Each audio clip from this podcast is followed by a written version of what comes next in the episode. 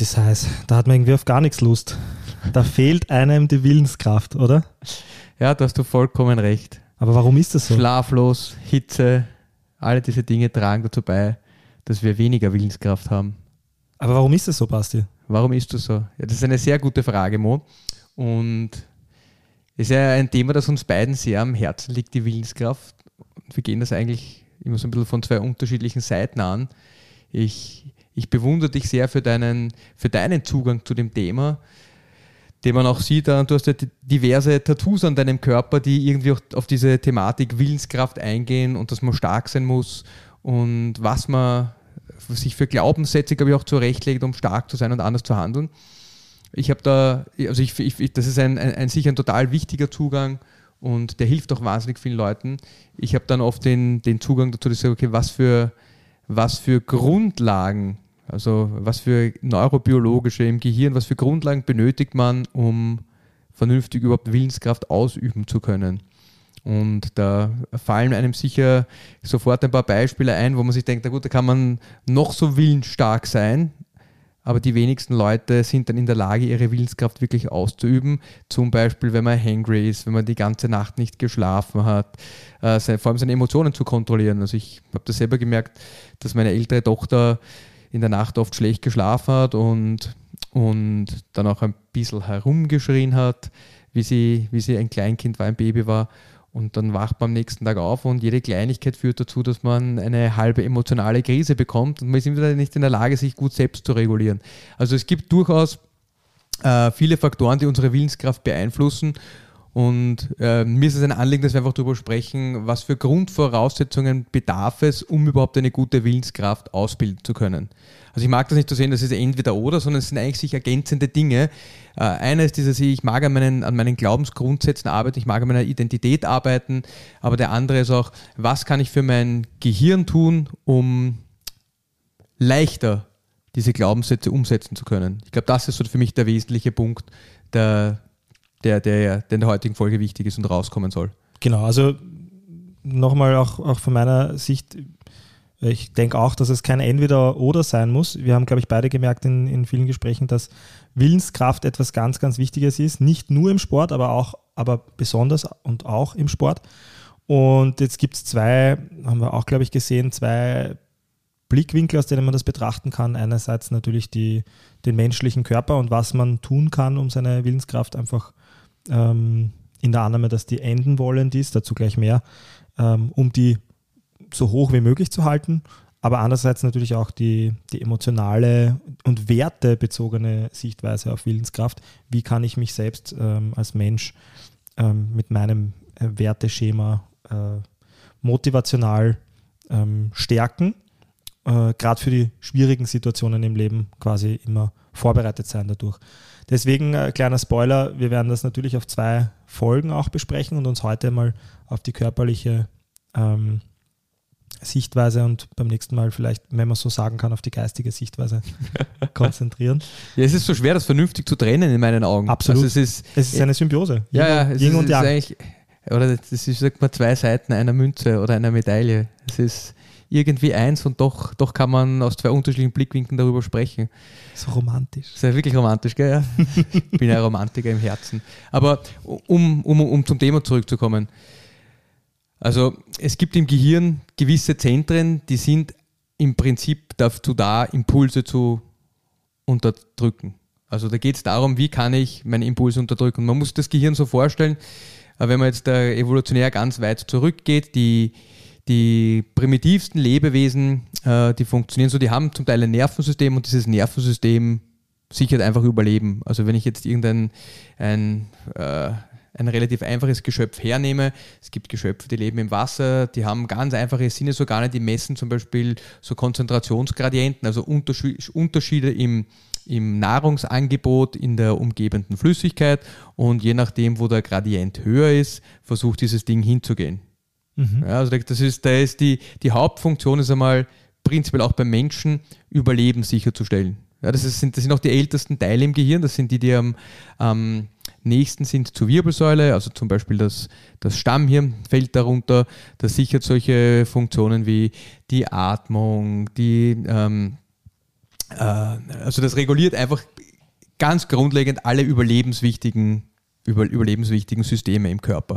Die, die, die zweite Schicht ist dann eine, ähm, wie, könnte man, wie könnte man diese Überlebenstriebe vielleicht ein bisschen äh, effektiver machen.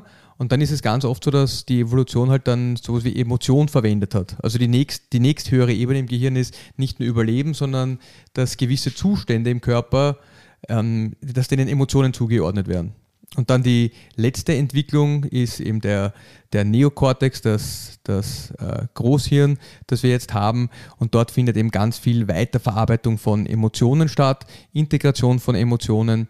Und in unserem Zusammenhang, äh, ein, ein Zentrum ist der, der Frontallappen. Also es gibt vier große Lappen, manche sagen fünf Lappen, wenn man den, die, die Insula dann noch als eigenen Lappen dazuzählen mag. Und der der Frontallappen, das ist eben ein Teil, das ist im vorderen Teil, deshalb heißt der Frontallappen des Gehirns, der ist hauptsächlich damit beschäftigt, also im Zusammenhang mit Impuls, äh, im Zusammenhang mit Will, Willpower, der ist hauptsächlich damit beschäftigt, Impulse zu unterdrücken. Also der hat eine, der, dessen Hauptfunktion ist Inhibition, also Emotionen, Impulse zu unterdrücken und das Verhalten zu regulieren. Also das ist, das ist eine, eine, ganz wichtige Grundlage und ein, ein, ein zweiter wichtiger Teil ist der, die, die Insula, das ist auch ein, ein, ein Teil des Gehirns, der, der unter dem, dem Großhirn ist. Und dort werden ganz viele unterschiedliche Reize zusammengeführt. Also das Gehirn äh, verarbeitet auf der einen Seite gibt es Zentren, die verarbeiten einzelne Reize, also Sinne, aus, den, aus den Sinnesorganen. Und dann gibt es aber wieder Zentren, die sind so Integrationszentren. Da werden unterschiedliche Dinge miteinander kombiniert. Also da wird zum Beispiel äh, der Gleichgewichtssinn kombiniert mit Informationen aus dem Körperinneren, was den Blutdruck betrifft, ähm, mit, mit optischen Signalen. Also da werden ganz viele Dinge zusammen kombiniert und die Insula spielt eine große Rolle. Die sind im starken Austausch auch mit dem Frontallappen, vor allem der vordere Teil der Insula. Und das sind mehr so unsere sozial-emotionalen Fähigkeiten, unsere kognitiven Fähigkeiten. Und der, der Hauptpunkt für mich in der Folge ist, dass man, es ist ein bisschen so wie bei einem Muskel, ja, du kannst, wie wir vorher darüber gesprochen haben, wenn du deinen Bizeps trainieren möchtest und größer machen magst, dann kannst du einfach sagen, okay, ich mag meinen Bizeps anspannen und du machst das relativ oft. Ja, da, da brauche ich einen gewissen Reiz, damit der Bizeps wächst. Wenn ich dir jetzt den Nerven durchschneide, der deinen Bizeps anstatt, dann kannst du dir so viel vorstellen, wie du willst, dass du deinen Bizeps anspannt. Am Ende des Tages kommt dort kein Signal an. Und ein bisschen so, je nachdem, welcher Schule man angehört, die, wie, wie Willenskraft definiert ist, und da sollte man auch noch kurz drüber reden, ähm, dass man sagt, das ist ein endliches äh, Produkt oder eben auch nicht. Also, dass man es trainieren kann. Jetzt kann man natürlich sagen, man übt sich in, man übt sich in Willenskraft. Mhm. Also das heißt, ich, ich gehe in den Supermarkt und äh, sehe dort ein Glas Nutella und äh, sage aber nein, ich kaufe mir jetzt nicht dieses Glas Nutella und man schafft das und dann kann man sagen, ja super, jetzt war es ein Training für meine Willenskraft. Und wenn ich das beim nächsten Mal wieder mache, dann wird es immer besser und besser. Die, die Grundfrage, die sich jetzt stellt, ist, ähm, und das, auch das kennt jeder, weil, du vorher, weil wir vorher über Hangry gesprochen haben, wenn man hungrig in den Supermarkt geht, dann schafft man das vielleicht noch immer ab und an, das Nutella nicht zu kaufen, aber es ist schon viel, viel, viel schwieriger. Absolut. Und es dürfte irgendwie, oder es ist, es ist, das, das darauf zurückzuführen, dass das Gehirn in einem anderen Zustand ist, der es einem einfach nicht so leicht ermöglicht, diesen Impuls zu unterdrücken. Und, ähm, und dann, ist, dann, dann stellt sich die Frage, was können wir tun in unserem Alltag, wie können wir diese Zentren, die dafür zuständig sind, in dieser Impulskontrolle, ohne dass man sagt, man, man, man übt kein Nutella-Glas zu kaufen, aber wie kann man diese Zentren aktivieren, um einfach besser seine Emotionen und seine Impulse kontrollieren zu können? Hm? Leuchte mal prinzipiell ein, oder? Ja. Also, wie, wie, wie kann man das machen? Und der, also wenn man weiß zum Beispiel, dass, ich gebe jetzt einfach ein paar einfache Beispiele, die, die da interessant sind. Ich glaube, der, der einfachste und, und leicht durchzuführendste Punkt ist, genug zu schlafen. Also da muss man nicht großartig drüber nachdenken äh, kennen wir fast alle. Eben haben wir auch kurz darüber gesprochen, dass es sehr viel schwieriger ist, seine Emotionen zu kontrollieren, seinen Ärger zu kontrollieren, äh, seine, seine Gelüste zu kontrollieren, wenn man nicht wirklich ausgeschlafen ist. Ähm, das finde ich, gut, ja, es ist, ist, fast eine Banalität. Der, der, der zweite Punkt, den ich da total spannend finde, ist, wenn man über das Gehirn nachdenkt, das Gehirn braucht oder generell Neuronen, Nervenzellen brauchen zwei Dinge, damit sie aktiv bleiben. Einer ist Aktivierung und da kommt dieser Trainingsaspekt ins Spiel. Ähm, und der andere ist Fuel, also die Treibstoffzufuhr. Und der, da ist ein ganz interessanter Punkt, den ich wahnsinnig spannend finde. Und da gibt es mittlerweile ganz gute Untersuchungen auch zur kognitiven Leistungsfähigkeit, also dass Leute besser Problemlösung, Probleme lösen können, wenn man Kontrollgruppen bildet. Und in einer Kontrollgruppe ähm, machen die Menschen Atemübungen, die diverse Zentren im Gehirn aktivieren, aber vor allem eigentlich darauf abzielen, äh, ein bisschen das parasympathische Nervensystem zu aktivieren und auch wieder den CO2-Spiegel anzupassen. Wir haben in der Atem-Episode kurz über den CO2- und Sauerstoffspiegel gesprochen im Blut. Es ist, es ist so, dass das Gehirn eher CO2-Spiegel misst und dass ein, ein ausreichend hoher CO2-Spiegel wichtig ist, um den Gasaustausch in den Zellen vernünftig durchführen zu können. Also man muss sich das vorstellen, macht total viel Sinn, äh, gerade zum Beispiel auch beim Muskelgewebe, wenn man seinen Muskel anspannt und entspannt und anspannt, dann wird dort Energie äh, verwendet, um, um, um Bewegung zu erzeugen und als Nebenprodukt entsteht CO2. Jetzt wäre es super, wenn der Muskel Sauerstoff auch bekommt und wenn dieser Austausch von CO2 und Sauerstoff leichter wird, wenn ich mich anstrenge. Also es wäre irgendwie blöd, wenn CO2 entsteht und der Austausch wird schlechter werden, dann kommt keine, kein Sauerstoff mehr zum Muskel und ich kann meine Muskeln nicht mehr gut verwenden. Und so funktionieren Zellen generell. Je höher der CO2-Gehalt ist, desto, desto besser oder nicht je höher. Ähm, man braucht ein Mindestmaß an CO2, damit dieser Gasaustausch gut funktioniert. Jetzt ist es bei uns so, dass sehr viele Leute Stress ausgesetzt sind oder nicht Stress ausgesetzt sind, Stress empfinden. Und Stress empfinden verändert oft neben ganz vielen anderen Dingen die Atmung und man beginnt öfter zu atmen. Und die Sauerstoffsättigung im Blut ist eigentlich so gut wie konstant. Also das heißt, man hat un ungefähr so immer zwischen 95 und 98 Prozent Sauerstoffsättigung im Blut. Aber was durchaus variabler ist, ist die Konzentration an CO2. Und wenn man sehr viel atmet, dann sinkt vor allem die Konzentration an CO2 und der Gasaustausch in den Zellen funktioniert nicht mehr so gut. Und das dürfte sich auch auf das Gehirn auswirken. Also was wichtig ist, dass, das, dass, dass die Zentren im Gehirn, die für Impulskontrolle zuständig sind, dass die genug Nährstoffe bekommen. Also das ist auf der einen Seite ist das, ist das Glucose, also sehr viele Neuronen funktionieren oder Neuronen funktionieren hauptsächlich mit, mit Glucose. Jetzt weiß man, das sind noch ein paar andere Nährstoffe, die die verwenden können, aber Glucose ist da schon ein wesentlicher Player und der zweite ist Sauerstoff. Also damit diese Zellen Energie erzeugen können, aerob auch, äh, brauchen sie Sauerstoff. Und da ist es zum Beispiel, gibt es ganz einfache Mittel, dass man sagt, man, man arbeitet an seiner Atmung. Und ich habe da letztes Mal schon ein paar vorgestellt. Zum Beispiel gibt es diese Methode der verlangsamten Ausatmung, dass man versucht, drei bis vier Mal so lange auszuatmen, wie man einatmet. Also dass man einfach schaut, dass man äh, seine Ausatmung verlangsamt, dass man weniger Atemzüge nimmt und dieses weniger Atemzüge in einer gewissen Zeit nehmen führt dazu, dass der CO2-Spiegel wieder steigt. Dann gibt es andere Methoden auch noch. Man kann zum Beispiel Backbreathing praktizieren. Würde ich auch vorher abklären und mir das zeigen lassen. Aber im Prinzip ist ein Plastiksackerl nehmen und ein bisschen in einen Plastiksackerl atmen. Durch die in der ausgeatmeten Luft ist mehr CO2. Wenn ich diese Luft wieder einatme, steigt mein CO2-Spiegel äh, mit der Zeit an. Und dann gibt es zum Beispiel noch so Dinge, für viele Leute funktioniert das super, wie im Hof-Atmung ist da, ist da auch so ein Punkt, da hat man Phasen, wo man stark hyperventiliert, das wird der CO2-Spiegel ganz niedrig und dann hat man eine Phase, wo man länger die Luft anhält, wo der CO2-Spiegel recht stark steigt. Und äh, Ziel ist eben auch dem Gehirn den Zugang zu Energie zu erleichtern, eben dass mehr, mehr Sauerstoff da ist. Das ist einmal, also Atmung ist ein, ein, ein, ein cooles Mittel, das man wählen kann, um prinzipiell auch an seiner Willenskraft zu arbeiten. Und das machen viele Leute, glaube ich, unbewusst, äh, die in der Früh meditieren da ist es meistens so, dass der Puls ein bisschen runtergeht, dass die Atmung sich verlangsamt und dass ganz viele Effekte dieser Meditation vielleicht noch zurückzuführen darauf sind, dass, dass man seine Atmung beruhigt und nach, nachgehend dadurch bessere Emotionskontrolle und auch kognitive Leistungsfähigkeit erbringen kann. Also ich glaube, nur um ein paar Dinge festzuhalten, die du gerade gesagt hast, wo wir uns einig sind, ist, dass man das Willenskraft, auch wenn vieles dazu Frage der Auslegung ist, äh, ein enden wollendes Gut ist. Und man hat nur eine bestimmte Menge an Willenskraft jeden Tag zur Verfügung.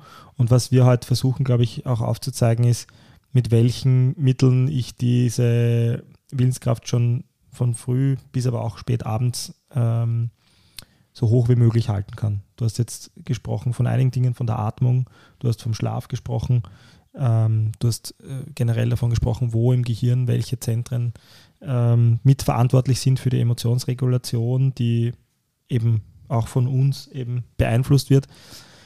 Ich kann nur aus meiner Erfahrung sagen, dass ich mich in vielen Punkten schon gesehen habe. Ich äh, war beruflich mal einem Burnout sehr nahe. Ja. Und ähm, ich habe gemerkt, dass ich da deutlich ungeduldiger, deutlich ungehaltener war. Ich bin viel leichter in Diskussionen verfallen, in, in, in, in, in, in unruhige Zustände verfallen. Du hast Hangriness angesprochen. Ich, auch das kennt, glaube ich, jeder, wenn man, wenn man lange nichts isst. Und äh, du hast ja auch erwähnt, dass es eine, im Endeffekt eine Priorisierung, eine Überlebenssicherung des Körpers, dass er ähm, dafür sorgt, dass man sich schneller äh, Essen zuführt, wenn, er, wenn der Körper merkt, dass es braucht. All diese Dinge, mach, wenn sie nicht gegeben sind, sprich ausreichend Schlaf, eine gute Atmung, eine gute Ernährung, führen dazu, dass meine Willenskraft einfach sinkt und sinkt und sinkt, bis ich ähm, mich nicht mehr in vielleicht auch gesellschaftlich wichtigen, wichtigen Situationen nicht mehr so unter Kontrolle habe, wie ich es wie gern hätte. Mhm. Würde ich es, glaube ich, gut, gut zusammengefasst. Ja. Und auch da gibt es lustige, gibt's lustige Anekdoten. ich glaube, das war im 19. Jahrhundert äh, beim, beim Hochhaus- oder Eisenbahnbau, ich weiß jetzt nicht mehr ganz genau, gab es einen, einen Amerikaner, dem ist eine Stahlstange ähm, durch den Unterkiefer und durchs Hirn äh, geschossen worden, durch irgendeinen Unfall. Und einer der Teile des Frontal, Frontallappens, also des vorderen Teil der, der, des Großhirns, der wurde beschädigt und der ist ganz, ganz äh, maßgeblich in der Impulskontrolle beteiligt. Und was man bei dem gemerkt hat, ist, der hatte sonst keine Probleme, also der konnte sich normal bewegen, konnte normal sprechen, hat normal gesehen, aber äh, er, er war ein viel grantigerer, ungeduldiger und sozial nicht mehr verträglicher Mensch. Also er ist zum Wiener geworden. Ja, zum Wiener. du, vielleicht haben wir Wiener alle dieses Problem, das könnte sein, ja. äh, und da merkt man schon, es gibt einfach ganz, ganz, ganz klar Zentren im Gehirn, die für solche Dinge zuständig sind. Und wenn die nicht gut, wenn die nicht gut arbeiten, geht halt der Rest auch nicht. Also ja. dann, kann, dann, kannst du dir, dann kannst du dir äh, vorstellen, was du willst, aber dann funktioniert es einfach nicht. Das lässt sich auch auf den äh, Sport umlegen, glaube ich. Ähm, ich werde, äh, weil es nicht abgesprochen ist, ein anonymisiertes Beispiel nennen, aber ich habe dir erzählt, ich habe unlängst äh, im, im CrossFit Gym einen ähm, ähm, ein, ein, Member, ein Mitglied getroffen, der, der gerade Vater geworden ist und ähm, habe natürlich gemerkt, dass äh, nach der Frage, wie es ihm geht, ähm, dass er es gerade echt schwer hat, ja, aufgrund, also ich meine, das ist der schönste Grund der Welt natürlich, ist gerade Vater geworden, aber wenig Schlaf. Ja. Und da ist, glaube ich, die, darum, das ist ja auch der Grund, warum wir das Thema besprechen, da ist, da ist es, glaube ich, ähm, ganz nachvollziehbar, dass jede noch so nicht lebensnotwendige Entscheidung, wie zum Beispiel ins Gym zu gehen, äh, eine doppelt so schwere wird. also auch die, äh, das war ja im Endeffekt äh, mit Grund, warum wir darüber reden wollten, auch die Motivation zu finden, Dinge zu machen, ähm, die, die nicht überlebenswichtig sind, wird schwieriger, wenn dann eben all diese Komponenten fehlen, oder? Da bin ich hundertprozentig bei dir. Ich habe das bei mir selbst gemerkt, wie, wie ich meine erste Tochter bekommen habe. Die war als, als Kleinkind und, und Baby, was ihren, was ihren Schlaf betrifft und, und auch ihre, ihre Emotionen jetzt auch nicht ganz so einfach. Aber äh, das, das hat mich auch in meinem Trainingsrhythmus total verändert, in meiner Erholung verändert, in meinem, in meinem emotionalen Verhalten durchaus beeinflusst. Und ich glaube, du hast einen ganz, ganz wichtigen Punkt angesprochen der, der ich glaube, den wenigsten, was das betrifft, bewusst ist, warum, warum eine Tagesroutine oder eine Routine so etwas Wichtiges ist. Die meisten Leute, die richtig gut werden, und ich glaube, da ist so ein bisschen diese, sag mal, dieses, dieses, dieses Zusammenspiel aus, aus ähm, also A, dieses nicht ganz ausdiskutiert, ob, im, ob die Impulskontrolle, also die Willenskraft endlich ist oder nicht. Da gibt es unterschiedliche Lager, die unterschiedliche Dinge behaupten, ähm, die, die durchaus auch noch wissenschaftlich erforscht werden. Aber was ich total spannend finde, ist, dass Leute, die gute Tagesroutinen haben und wenn deine Routine ist jetzt, dass du jeden Tag aufstehst und, und trainierst und du bist in dieser Routine drin und du bist müde und du überlegst aber gar nicht, ob du jetzt aufstehst und dich bewegst oder nicht bewegst, sondern du machst das einfach, dann ist, es dann ist wesentlich weniger Willenskraft erforderlich oder wesentlich weniger von dieser Impulskontrolle erforderlich, als wenn man einen unregelmäßigen Tagesrhythmus hat und seine Trainingszeiten vielleicht ganz willkürlich über die Woche verteilt und man muss sich jeden Tag neu entscheiden, ob man das jetzt macht oder nicht. Äh, dann glaube ich, ist es ganz schwer. Das ist, das sehen auch alle, die, wenn man jetzt sagt, man mag beginnen, Sport zu machen und man mag beginnen zu laufen, wenn man nicht sagt, hey, ich richte alles her und gehe morgen laufen, sondern boah, ich stehe mal in der Früh auf und schaue, ob ich laufen gehe, dass das oft nicht so gut funktioniert, einen, einen Rhythmus zu entwickeln und, und eine Regelmäßigkeit zu entwickeln.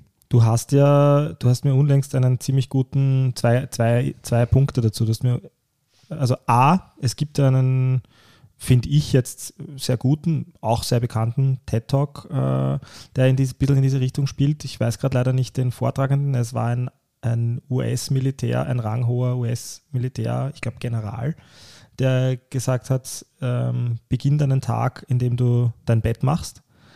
Du, du lächelst, also ja. kennst du den Talk, ähm, weil die bloße... Der, der, hat ein Buch auch geschrieben. Ja, das, das, Start, ja. Start by Making Your Bed oder... Ja, irgendwie so, irgendwie so, ja. Und äh, die bloße äh, im Belohnungszentrum des Hirns, die bloße äh, Tatsache, dass du gleich mit einer der ersten Dinge am Tag dir sagst, ich habe jetzt einen Task erledigt, ähm, sorgt wohl schon dafür, dass durch diese etablierte Routine deine Willenskraft natürlich auch gefördert wird. Der zweite Gedanke dazu, du hast mir doch unlängst äh, auch einen Beitrag geschickt äh, von einem bekannten, jetzt fällt mir sein Name nicht ein. Wo, worum worum ging es? Zitzig na, Slavo Zizek? Slavo Zizek, genau. Ja. Der, der, der, als er gefragt wurde, ähm, wie er um die mentale Gesundheit, glaube ich, war die Frage, hat sich die Frage gedreht, ähm, wie er die aktuelle Lage, die Pandemie vor allem eben, eben sieht und, und äh, wie er das bewertet. Und der gesagt hat, ja, einer der wichtigsten Dinge, um die mentale Gesundheit hochzuhalten und dem entgegenzuwirken, dass man verständlicherweise in Pandemiezeiten viele Menschen einfach äh, leichter anfällig sind auf Depressionen. Einer der wichtigsten Dinge, wie man dem entgegnen kann, auch eben etablieren von Routinen sein kann. Ich glaube, das ist ganz, ganz wichtig. Ich glaube, der Churchill war bekannt für seine Tagesroutine. Der, glaube ich, hat jedes Mal denselben Tagesablauf gehabt. Ein bisschen zu viel getrunken hat er deshalb und, Zigarre, hat, ja. und, und, und, zu viel geraucht. Aber prinzipiell, der, der war extrem produktiv. Also der war nicht ein Politiker, der war auch ein sehr äh, ausgiebiger Schriftsteller und hat wahnsinnig viel publiziert und auch geschrieben und zum Teil auch richtig tolle Sachen geschrieben. Also der hat wahnsinnig viel vollbracht in seinem Leben. Und ich glaube, eine dieser Dinge, die ihn da effektiv machen, ist eben, dass man gewisse Routinen hat und seine Routine nicht immer unterbricht. Und das führt einfach dazu, dass man, wäre jetzt ein anderes Thema mal für eine Folge, in so einen Flow-Zustand reinkommt, wenn man mhm. immer wieder denselben Ablauf hat, der einem erlaubt, besser, einfach besser zu performen. Und auch da stellt sich wieder die Frage, wie kommt man dort besser hin? Und da mag ich jetzt schon noch ein paar, paar Sachen sagen. Mhm. Also, weil wir gesagt haben, Fuel and Activation, also man braucht Aktivierung. Aktivierung verbessert, also im Gehirn verbessert die, die, die, die Blutzufuhr, es verbessert die, die, die, äh, die Sauerstoffzufuhr, es verbessert die Nährstoffzufuhr und da spielt wahrscheinlich auch die Bewegung, und wir sind ja ein Bewegungspodcast, Bewegung eine ganz massive Rolle. Der, ähm, der motorische Kortex, der ist im Frontallappen, also das, der Frontallappen ist wieder der vordere Teil des Gehirns und ein Teil davon ist, ist der motorische Kortex. Also dort, wo Bewegungen äh, quasi ähm, initiiert werden und wo Bewegungen, wenn du dir jetzt sagst, ich mag äh, eben mit meiner Hand das und das machen, dort quasi beginnt, dort beginnt quasi diese ganze Kaskade, bis dann das Signal an den Muskel weitergeleitet wird. Und allein die Bewegung selber, wenn man sich viel bewegt, führt dazu, dass die Durchblutung dieses Areals wesentlich höher wird. Und dadurch, dass dort mehr Blut hinkommt, mehr Sauerstoff, mehr, mehr Glucose, äh, ist die Gesundheit der Nervenzellen dort wesentlich besser und äh, es steigt das Aktivitätslevel. Also die Bewegung dürfte ein ganz wesentlicher Faktor sein. Jetzt mag ich noch einen letzten Punkt sagen, den man auch total einfach einbauen kann. Es gibt die, also die Augen, Augen sollen relativ viele Funktionen übernehmen. Scharf sehen ist eine davon. Äh, eine zweite wäre Objekten, Bewegung, äh, Objekten, bewegten Objekten durchgehend folgen zu können. Und die dritte ist, das sind sarkadische Augenbewegungen, das sind sowas wie Augensprünge. Also wenn irgendwo ein Signal schnell aufpoppt, dass die Augen in der Lage sind, äh, schnell dorthin zu springen, um zu schauen, was dort passiert. Und sarkadische Augenbewegungen, die werden von den frontalen Augenfeldern äh, initiiert die frontalen Augenfeldern sind ganz nah an der Gehirnregion, die für Impulskontrolle zuständig ist. Und es hat sich herausgestellt, dass man recht gute Aktivierung dieser, dieser also auch der Impulskontrollregion bekommen kann, wenn man Augensprünge übt. Also man malt einen Punkt äh, rechts an die Wand, man malt einen Punkt links an die Wand und man springt von links nach rechts, von oben nach unten, man macht Diagonalen und springt dorthin. Äh, zum Beispiel auch wahnsinnig spannend für Haltungskontrolle. Ich habe letztens eine, eine Studie gelesen, dass sich die Haltung der Menschen verändert hat, wenn sie sarkadische Augenbewegungen gemacht haben. Also Augen äh, sind in wahnsinnig vielen Systemen im Gehirn beteiligt und sarkadische Augenbewegungen sind ein, ein interessantes Mittel, um, um das um, das, um, um die Impulskontrolle mitunter verbessern zu können, um die Emotionskontrolle verbessern zu können. Wenn man sagt, man hat, äh, wie sagt man, Hungerthematiken äh, in zu unregelmäßigen Abständen, äh, ein wahnsinnig gutes Tool neben den anderen Tools, die ich jetzt genannt habe, um, um seine Kontrolle zu steigern und zu verbessern. Unabhängig davon, ähm, unabhängig davon jetzt, ob man, ob man äh, etwas machen möchte oder nicht machen möchte, die Grundlage dafür schaffen, dass man leichter zu dem, was man gerne hätte, stehen kann.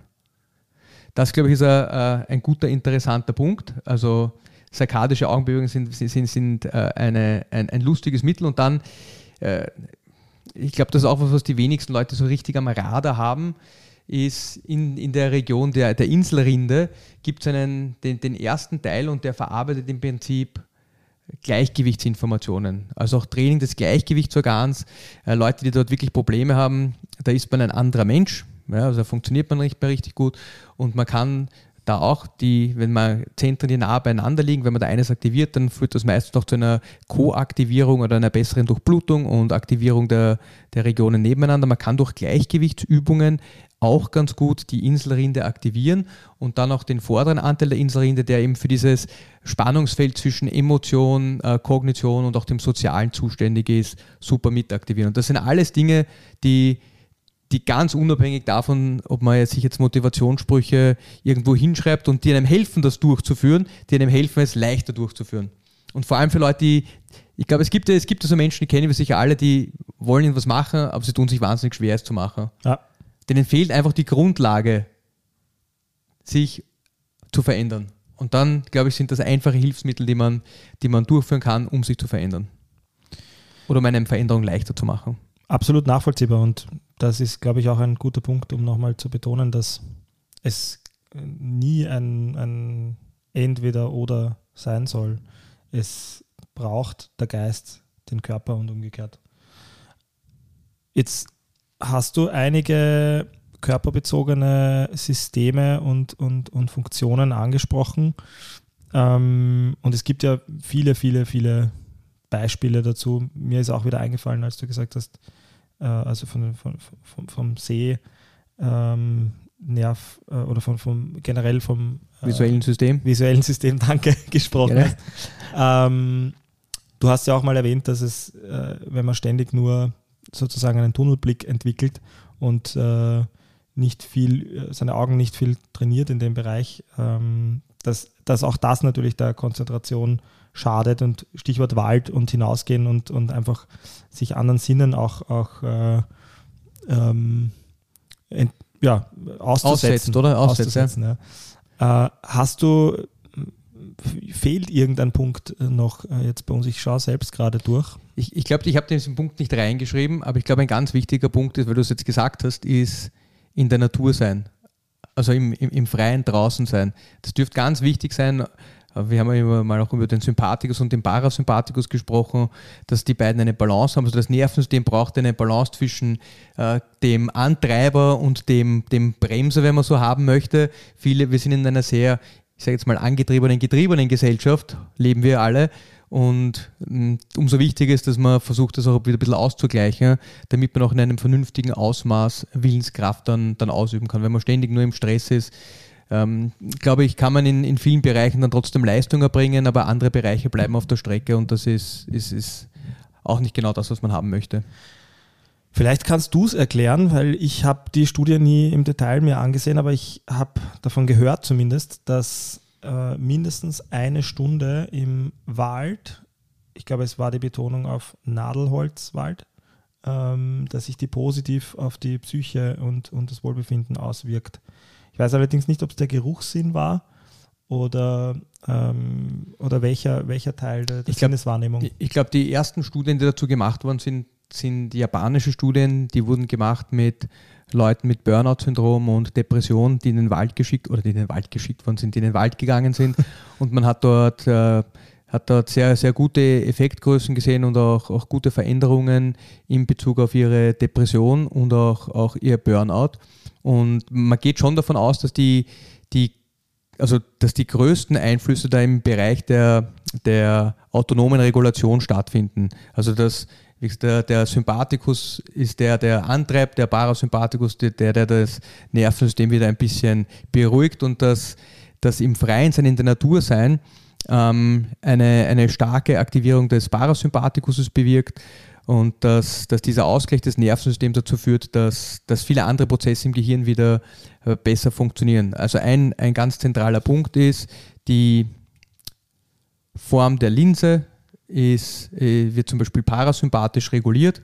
Das heißt, wenn ich in die Ferne schaue, in die Nähe schaue, wieder in die Ferne schaue, dann ist das eine parasympathische Aktivität. Also da, wird, da merkt man zum Beispiel schon, dass äh, wir verbringen viel Zeit in einem Abstand der Augen zwischen 50 Zentimeter und einen Meter heutzutage, eigentlich den größten Teil unseres Tages, dass hier weniger parasympathische Aktivität stattfindet als zum Beispiel früher.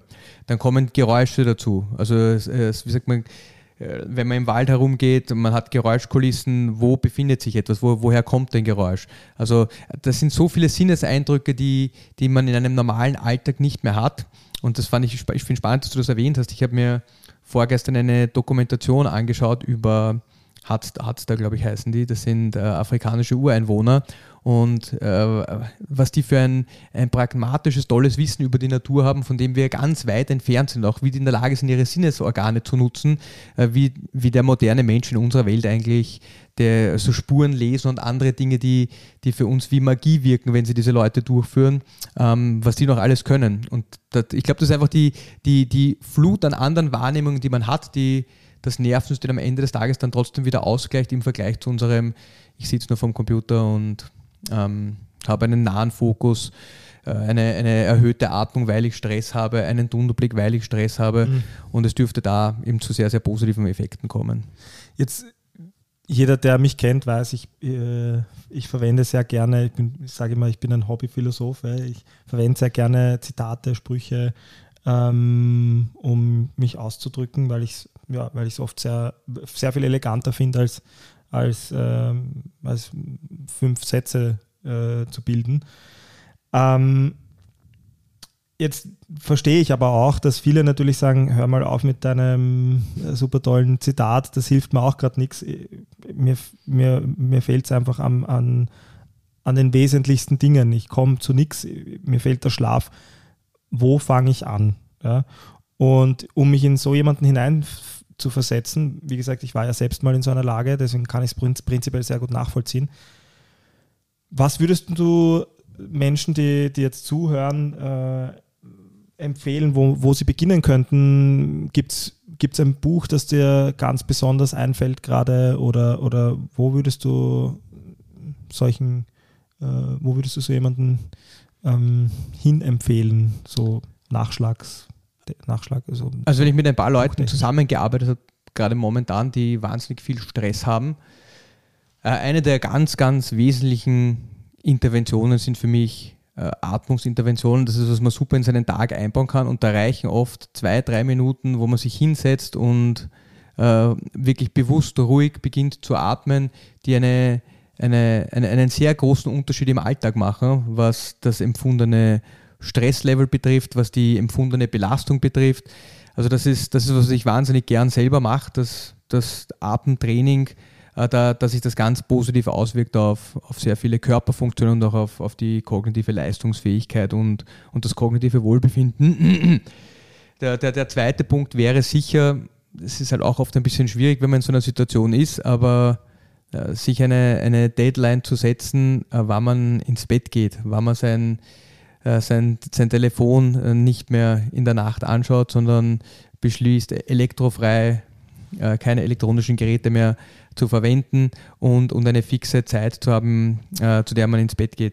Ich glaube, da, das ist auch so ein Trugschluss unserer Gesellschaft, dass man mit äh, sehr wenig Schlaf viel produktiver sein kann. Das ist auch was, was der, was der Arnold Schwarzenegger immer wieder propagiert hat. Einer meiner Lieblingssprüche ist ja, if you need more sleep, sleep faster. Ähm, das, das, das, das, klingt, das klingt super, aber man sieht auch, dass Leute, die gut produktiv sind, oft wirklich sehr viel schlafen und dass die in der Zeit, wo sie wach sind, dafür dann wesentlich besser arbeiten können. Und ich glaube, das ist auch eine Erfahrung, die die meisten von uns haben, ist, dass dass das genau das ist, wenn man mal ausgeschlafen ist, dann merkt man einfach, wie, wie, wie problemlos man seinen Task nach Task erledigen kann, ohne sich jetzt äh, 15 Mal dazwischen denkt man oh, ich habe Hunger, mh, hm, verdammt, ich sollte das auch noch machen. Also dieses, dieses klassische Prokrastinationsverhalten äh, ist viel leichter zu unterdrücken, wenn man, wenn man ausgeschlafen ist. Und dann, ich glaube, auch ein ganz wesentlicher Punkt, das habe ich bei mir auch entdeckt, ist dieses Bedürfnis nach ich weiß gar nicht, wie ich sagen soll, runterkommen, wenn man sehr viel Stress hat, dieses Gefühl zu haben, hey, ich muss irgendwie schauen, dass ich runterkomme. Und ich mag jetzt kein, kein, kein Glas Wein verteufeln oder kein alkoholisches Getränk, aber ich habe das auch manchmal gemacht, dass ich dann einfach beschlossen habe, ich trinke ein Glas Wein am Abend. Und ich glaube, oft trinkt man dann ein zweites Glas Wein und am Ende des Tages wird der Schlaf dadurch so viel schlechter, dass man am nächsten Tag noch fertiger ist. Und dann gerät man eigentlich in diesen Teufels, Teufelskreis hinein, dass man, äh, dass eine schlechte Handlung die nächste schlechte Han Handlung ähm, quasi äh, wie sagt man, in, in, initiiert und ja. das, das eine zur nächsten führt, anstatt dass man sich so einen Strudel von guten Gewohnheiten hinein. Ja, ja, genau, so ein Dominoeffekt dann. Man beginnt das mit, mit, mit, mit, mit etwas Schlechtem und dann hat man so eine Abwärtsspirale und alles wird immer schlechter und schlechter und das schlechter. Ja. ja. und das ist eine Katastrophe. Und ich glaube, wenn man, wenn man da in der Lage ist, sich ähm, zum Beispiel statt dem Glas Alkohol eine das ist jetzt vielleicht für viele total absurd, aber eine, eine zehnminütige Atmen- oder Stretch-Session zu machen, einen Spaziergang zu machen vorm ins Bett gehen. Äh, nicht noch versuchen, irgendwas arbeitsmäßig rein zu, rein äh, rein pushen, dass man dann am, am nächsten Tag aufwacht und wieder ausgeschlafen ist. Und das, das triggert dann viele andere positive Effekte. Aber ich finde diese These ganz spannend, die du gerade, also These, ich finde den Punkt ganz spannend, weil eigentlich ist ist der Punkt äh, mit dem Glas Wein am Abend ein super Beispiel dafür, warum, das ist jetzt meine, meine persönliche Sicht und, und, und Theorie, warum äh, Willenskraft sehr wohl enden wollend ist. Weil im Endeffekt sind all diese Dinge, es ist ja egal, ob es der Löffel Nutella oder das Glas Wein oder äh, bei manchen sind es auch andere Substanzen, ja, ähm, die gerade unter Stress äh, äh, Drogenkonsum in der Gastronomie und auch Medizin ist ja, ist ja äh, jetzt kein Geheimnis, dass das, dass das häufiger vorkommt äh, als, als anderswo. Ähm, aber worauf will ich hinaus? Willenskraft äh, wäre jetzt für mich ein gutes Beispiel für das Willenskraft sehr wohl enden wollend ist, äh, weil man natürlich irgendwo auch sein Belohnungs-, seine Belohnungszentren ansprechen will und sagt, ja, ich bin im Keller quasi, bin zu nichts mehr fähig, streichfähig, äh, jetzt gönne ich mir das oder das. Ähm, ja. also ja, bin ich bei dir. Man könnte es auch so framen, dass man sagt, und das ist auch wieder dieser, dieser Konnex zum Müde sein oder äh, die, die, Hungergefühle schlechter kontrollieren können, wenn man später am Abend das Bedürfnis hat, eine, eine, eine, wie sagt man nicht eine Packung, sondern ein Glas Nutella zu essen, dann liegt das oft daran einfach, dass der Körper und das Hirn wahnsinnig müde sind und vielleicht eigentlich Schlaf brauchen, damit man aber länger aufbleiben kann oder weil man irgendwie noch glaubt, man verpasst was, äh, trinkt man noch ein Glas Wein, man, man, man isst noch was. Und am Ende des Tages führt das aber dazu, dass man sich am nächsten Tag schlechter fühlt.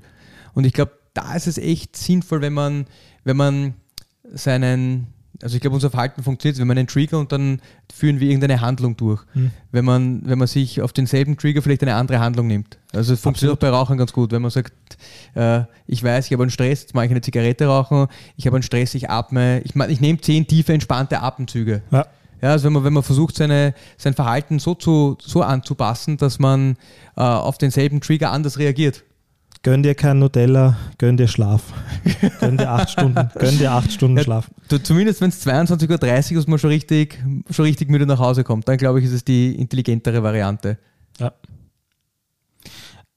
Ich wollte noch einen Punkt bringen dazu, der mir gerade entfallen ist. Ja, äh, ich meine, wir, wir haben ja auch noch eine Folge, ich glaube, ich kann sie schon ankündigen, ähm, in der wir auch sehr stark darüber reden werden, was der Mensch alles glaubt zu müssen, mhm. ja, in der es auch sehr viel um das Thema ähm, gehen wird, wie wir unsere wie wir unseren Alltag gestalten können und sollen und wollen, weil ich glaube, viele Menschen, die in Stress, in, die sich, die, die einfach im Stress sind und deren Willenskraft einfach sehr niedrig ist, die ne, auch nachvollziehbar, ich war selbst schon mal in der Situation, ja, man, man findet sich dann äh, in Momenten wieder, wo man sagt, naja, ich würde ja gern, aber ich kann ja nicht, weil äh, ich arbeite so lang und es geht sich das und das nicht mehr aus. Und da meine ich jetzt gar nicht nur Sport gesunde Ernährung, all die Dinge, die eigentlich äh, ironischerweise, ist eigentlich total absurd, oder?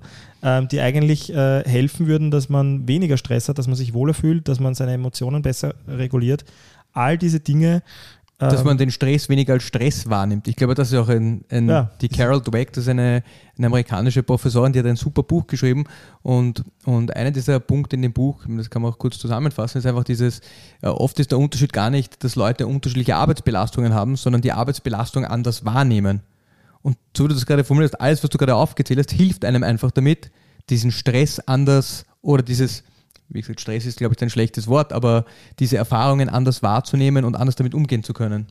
Ja. Anders einordnen zu können. Ja, und ich finde auch, also als, wie gesagt, ich will es nicht zum dritten Mal wiederholen, aber als jemand, der, der schon mal in so einer Situation war, merke ich halt auch, es ist auch eine Frage des Priorisierens. Wenn ich, wenn ich weiß, dass die Stunde Sport zum Beispiel jetzt äh, nicht nur dafür da ist, mich körperlich anders aussehen zu lassen oder, oder schlanker zu werden, sondern dass sie auch dafür da ist, dass ich konzentrierter bin, dass ich mich, äh, dass ich gesünder bin, dass ich besser schlafe, dass ich viele andere Vorteile habe, dann priorisiere ich die Stunde Sport auch ganz anders gegenüber der Arbeit, die immer da sein wird, egal wie viel ich arbeite, ähm, als wenn ich es nicht weiß. Und, und das ist, glaube ich, auch wichtig.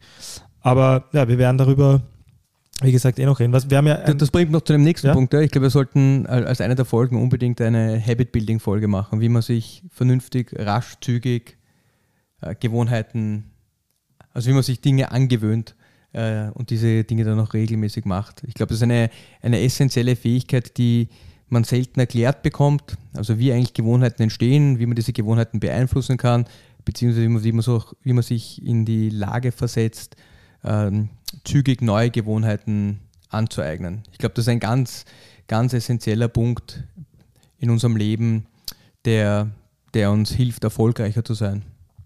Ist notiert.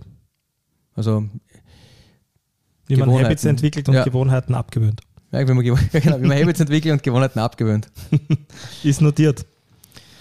Ja, also Healthy Brain ist die Grundlage dazu und wenn man ein gesundes Gehirn hat, dann kann fällt einem das alles leichter. Kann man sich auch mit dem Verstand befassen. Und mit dem Verstand befassen wir uns beim nächsten Mal. Super.